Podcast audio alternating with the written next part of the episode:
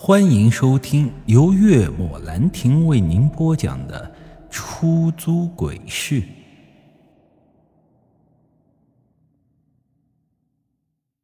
巫山，我相信你一定听说过。马真人看向我，我点了点头。巫山，我倒是听过，在重庆和湖北的境内。他笑了笑，嗯，神女庙。便在巫山。沉默片刻，我开口问道：“既然这样的话，那我们什么时候出发？是坐飞机还是大巴呢？”他摇了摇头：“嗯，我们不坐飞机，也不坐大巴，我们开车去。”我愣了一下，这一千多公里的路程，这开车不得死人了？而且马真人有车吗？我怎么没见过？似乎是猜到我心中所想，马真人笑道：“ 开你的车去，开我的车。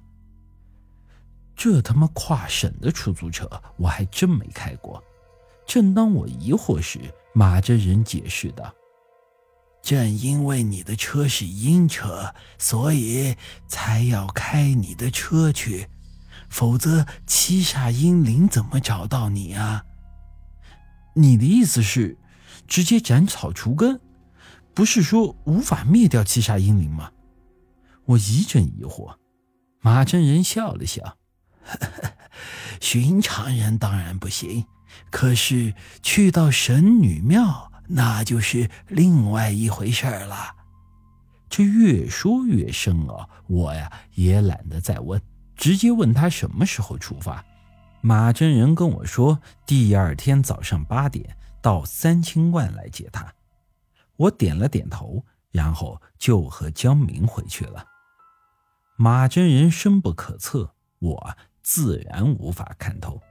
我不知道他是不是还有其他的目的，但我希望他是没有。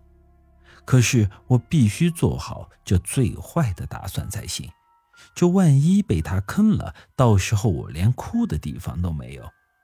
路上我问过江明，他到底了不了解他这个师伯？江明说呀，这马真人虽然看起来一副世外高人的样子，但人无完人，其最大的缺点倒也没有，无非就是贪财好色。我一阵心惊，跟他说：“如果到时候马真人找我要个百八十万的，那怎么办？”江明笑了笑说：“不可能，他能答应我带我去巫山神女庙，帮我只是其一，这最重要的是他还有别的目的。”我心中咯噔一下，这果然还是另有目的的。见我脸色不是太好，江明让我放心。跟我没关系，他呀只是去找别的东西。听他这么一说，我闲着的心这才算是落下了。只要不打我的主意就好。这先是林德贵，再是他们称之为尸骨婆的死老太婆。如果此时再来个马真人，那我可就真不知道该怎么找活下去的勇气了。人生太过坎坷，也不见得是一件好事。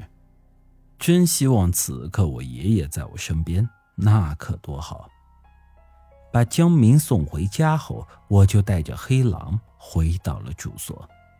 晚上的时候，我又出去跑了几趟车，但我似乎没想起来有个成语叫做“冤魂不散”。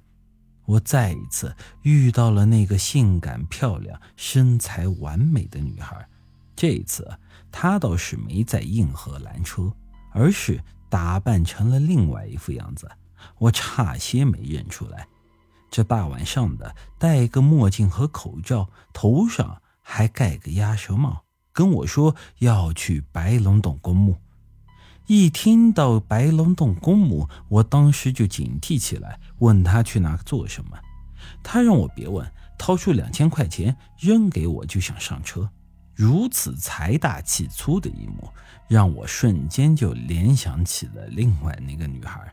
我急忙将车上的锁，一脚油门就飙出去了。然后我从后视镜中看到了女孩将帽子、口罩摘下，在原地气得跺脚的样子。我不得不庆幸自己的机智啊，没被金钱迷惑了双眼。本集已经播讲完毕，欢迎您的继续收听。